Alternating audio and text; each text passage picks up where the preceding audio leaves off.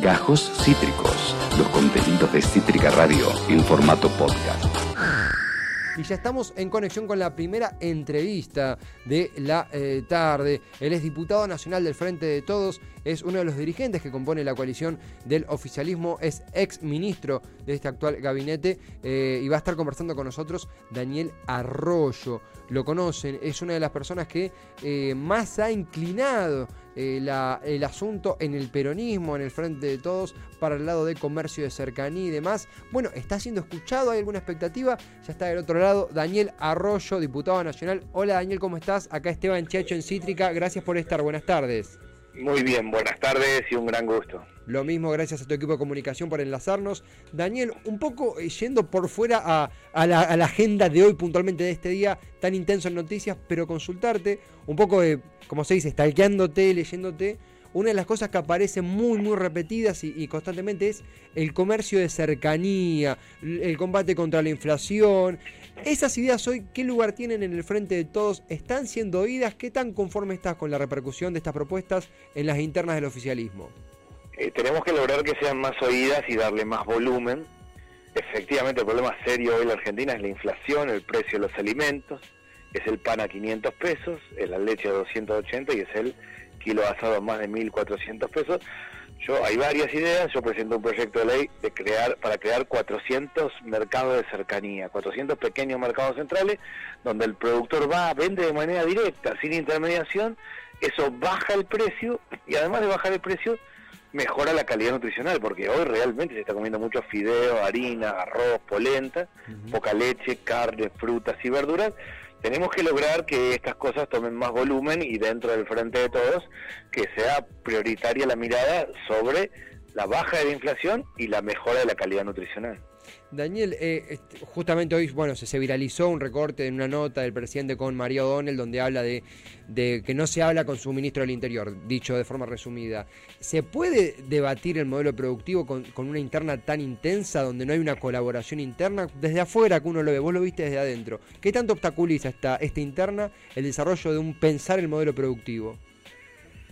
Sí, yo no, no veo que obstaculice en este plano. En mi opinión, eh, como estamos conformados hoy, que es un frente con distintas miradas, así van a ser los próximos cinco gobiernos de Argentina, gobierne quien gobierne. Nadie va a tener el 70% de los votos en Argentina. Va, vamos a un esquema donde hay distintos sectores con opiniones en cada uno de los frentes en Argentina. Hoy eh, en el mundo de las redes todo es público rápidamente. Alguien se queja de algo, a los dos minutos lo sube a través de las redes sociales y genera una crisis.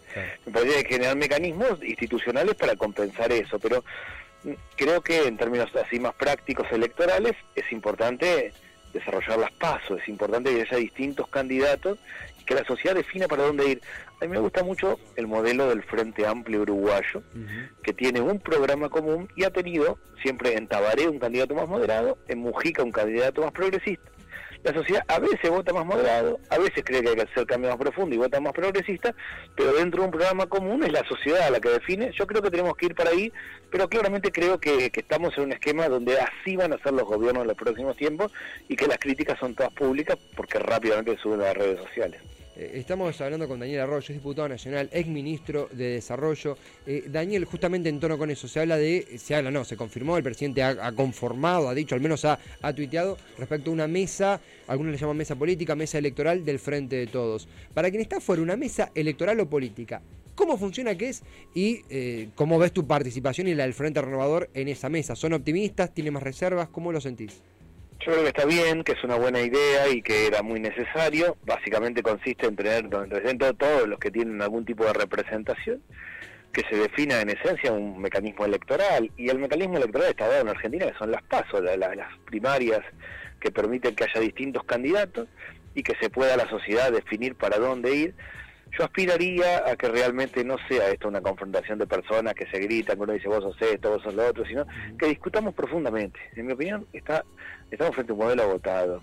Estamos frente a un modelo agotado de escuela secundaria que hacer otra escuela secundaria más moderna, más tecnológica del siglo XXI, un modelo agotado de programas sociales, tenemos que transformar y reconvertir los programas sociales fuertemente, un modelo agotado de crédito, gran parte del problema en la Argentina es la cantidad de gente que debe plata y termina tomando crédito en cualquier lado y vive endeudada con el prestamista del barrio donde fuera, un modelo agotado de modelo de desarrollo económico productivo. Bueno, en ese contexto yo aspiro que debatamos, que se establezcan en esa mesa básicamente reglas para que los que son candidatos y los que quieran ser candidatos puedan realmente discutir y plantear estos temas. La Argentina en los próximos años va a crecer básicamente porque tiene litio, alimentos, energía, economía del conocimiento. Los próximos años la, economía argentina va a crecer, gobierna quien gobierne. El debate no es si va a crecer o no, el debate es cuántos de los 46 millones de argentinos van a estar adentro y cuántos no. Y eso implica un debate profundo sobre cómo, además de tener litio, tengo batería de litio. Además de soja, aceite de soja, cómo industrializamos, vamos al siglo XXI. Yo aspiro a que esa mesa del puntapié inicial, pero que los distintos candidatos podamos plantear estos ejes. Daniel, estamos en vísperas, mañana eh, habrá una nueva movilización de unidad piquetera justamente en desarrollo social, en la, sede del ministerio eh, que vos supiste encabezar, eh, y es algo que se ha repetido, obviamente sacando durante la, parte más álgida de la pandemia, se ha repetido la movilización piquetera. ¿Cómo fue tu, relación con ellos, con los principales focos de estas movilizaciones? ¿Qué balance haces? ¿Quién gana, quién pierde? ¿Qué, qué, sucede con esta repetición constante de estas movilizaciones allí en la sede de desarrollo? ¿Qué, qué te dejan? Yo he tenido mucho diálogo permanentemente con los movimientos sociales de distinto tipo. Yo tuve la etapa más dura porque fui el ministro de la pandemia cuando se cerró toda la actividad económica y tuvimos 11 millones de personas que dar asistencia pero también la parte de mayor interacción. Fue un momento en el que todos, todos me refiero a todas las organizaciones sociales, más críticas, menos críticas del gobierno, las iglesias, las escuelas, todos dijimos, acá hay que poner el cuerpo, ir para adelante, no puede explotar la situación social. O sea, fue un contexto de mucho diálogo. Eso no es lo que siente un vecino hoy, el arriba de los 5.000, me parece todos que los días. Es diferente. Eh, todos conocemos, y un barrio con cualquiera que no hable, todos conocemos a alguien que, se ha contagiado de coronavirus. Ya no es casos aislados cuando hay un todo el mundo se da cuenta. Yo diría que, que en lo que hay es los bar, hay por un lado cansancio en los barrios, mucha gente angustiada porque realmente perdió ingresos, se complicó, pero también a la situación. Y se ha cumplido de manera óptima la cuarentena, no puede salir de la pobreza. Estamos en un momento crítico, me parece que tenemos que ser muy cuidadosos, muy responsables. Va para el conurbano, va para el AMBA, pero que lo se ha hecho con precios justos. Hoy estuve en ciudades un poco más alejadas, en el caso de Mercedes, en el caso de Luján, un poco más lejos de lo que justo funciona. También ahí todo el mundo está cumpliendo muy bien el distanciamiento, el, el cubrebocas. Me parece a mí que es tiempo de ser muy cuidadosos, tenemos que respetar el aislamiento social y se está haciendo de manera óptima. Los formadores de precios, los remarcadores de precios, es un agente que existe, lo sabemos y que se ha repetido a lo largo y ancho del discurso al frente de todos. No porque es un invento, porque existe. Ahora, a la hora de neutralizarnos, ¿dónde está el talón de Aquiles? Porque es un hombre que aparece y constantemente cuesta neutralizarlo y pareciera que se fortalece. Y te sumo una pequeña pregunta, esto es, ¿cambió algo con masa? ¿Qué observación haces respecto a los formadores de precio que continúan, continúan empoderados e impunes? Pareciera que no hay política de alcance. ¿Qué se está haciendo mal? ¿Qué se puede cambiar? Las pymes, hay un grupo que está por arriba y, y de pobreza de precios, sino que, que, que tiene dificultades, que se ha llegado con créditos, seguramente falta más. Hay que, los mayoristas le venden a Hay que cubrir más, por arriba del valor que ellos tienen que vender en precios justos, con lo cual tienen forma es un estado de poder llevar a su común en un barrio que alguien crea que si no tiene un conocido, un amigo, le va a hacer muy difícil hacer una denuncia en la comisaría, resolver el problema de la justicia en algún lugar. Creo que es eso, creo que tenemos que empezar a básica tiene que tener ese precio, donde la justicia es un pilar central y donde quede claro que es un ámbito donde se decide justamente y equilibradamente lo que tenemos que hacer Eso no es lo que siente un vecino hoy en el barrio. Generar un sistema de crédito no bancario. Yo presenté un proyecto de ley de crédito no bancario a tasa del 3%, no para capitalizar, para que el productor tenga más herramientas, tenga más volumen. Yo creo que tenemos que ir por ese lado y también parar la expectativa antiinflación, eh, parar la expectativa inflacionaria, es decir, generar un esquema antiinflacionario, porque hay concentración económica, pero uno va a la punta y el que tiene un kiosco en el barrio, que básicamente es una ventanita en su casa y ese es su kiosco, su problema es vender, darse vuelta y no reponer la mercadería, pues se va a quedar sin laburo, con lo cual esa persona va a aumentar por necesita darse vuelta y saber que puede reponer su mercadería. Junto con el tema de, fortalecer a los pequeños productores y el sistema de crédito no bancario, tenemos que construir expectativas a la baja de la inflación que le den claridad y certeza al que tiene el kiosquito en el barrio, que sepa que va a poder reponer la mercadería. Digo, estamos hablando de personas que a veces en las grandes noticias quedan afuera, los mercaderes de barrio, el kiosco de barrio, la ventanita de barrio. Eh, vuelve al principio como cierre, Daniel. Eh, ¿Tenés fe en que estas ideas sean escuchadas del frente de todos? ¿Dónde te gustaría que pesen más? ¿Dónde está ese oído? ¿Dónde falta ese oído? ¿Cómo cierre en la interna? ¿Cómo ves esas ideas? Y yo aspiro a que el frente de todos y que la política se concentre en estos temas. Hoy está quebrada la relación de la sociedad con la política, pues la sociedad siente que la política, primero, no vive la vida cotidiana que se almacena en el supermercado, a ver si te alcanza, no te alcanza. Nosotros con mi mujer, que siempre compramos menos lo mismo en la verdulería, ahí salimos espantados varias veces y nos ponemos a discutir esto, puede salir esto o esto. O sea, la política en general, la sociedad siente que no vive la vida cotidiana, yo sí la vivo. Y segundo, que discute temas que no hacen a la cuestión de cómo uno mejora, de, de, cómo uno crece, de cómo uno tiene expectativas y chances en su vida. Eh, mi opinión es que necesitamos no solo que el Frente de Todos, sino que la política empiece a debatir estas cosas. Yo espero que en la campaña electoral no sea un griterío de ver quién dice la barbaridad más grande, sino que vayamos a fondo con esta discusión.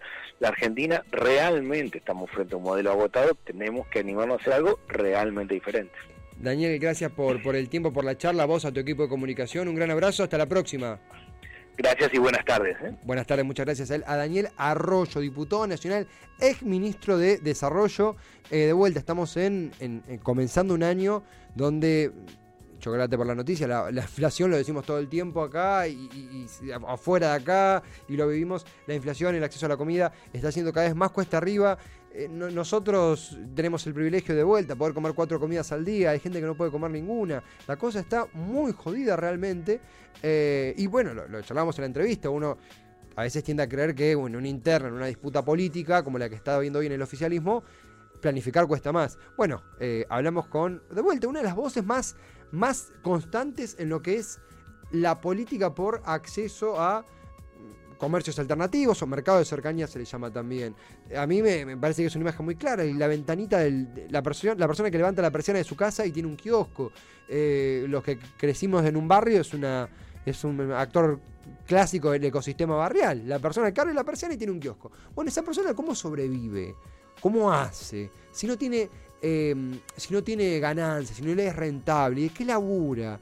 ¿Y cómo consigue proveedores? ¿Y dónde está el sobreprecio? Bueno, tomo lo que decía Arroyo, son cuestiones que tienen que ser escuchadas por el frente de todos, que compone una política, eh, una vida política que, lo decía también Arroyo, no vive la vida cotidiana. Ahora vamos a hablar con un diputado nacional y con un ex ministro de Desarrollo. Mañana tendremos una nueva movilización, eh, una nueva movida de la unidad piquetera, entre otros eh, polos de personas entre desocupadas y marginadas económicamente hablando, o personas que tienen laburo y no les alcanza. También, y, me parece que es un debate que se tiene que dar, en donde cortar la 9 de julio a la altura de eh, Belgrano es el ministerio, de la zona Belgrano, Venezuela, allí en, pleno microcentro, ahí en desarrollo.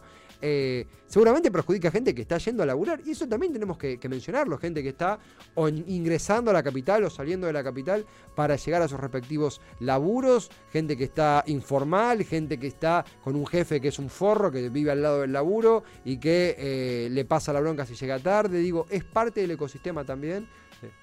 No, no estoy, no, estoy, tirando indirectas, no estoy tirando indirectas, no estoy tirando indirectas. Esto, esto edítalo, esto edítalo. Acá metemos un, corte.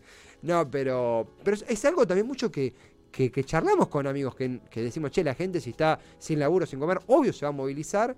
Eh, pero se viene repitiendo y la política no está cambiando. No, no está, ¿Cuál es el siguiente paso?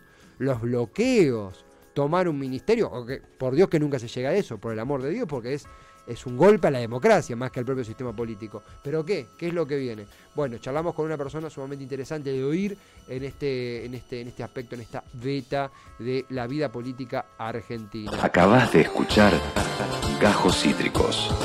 Encontrá los contenidos de Cítrica Radio en formato podcast en Spotify, YouTube o en nuestra página web.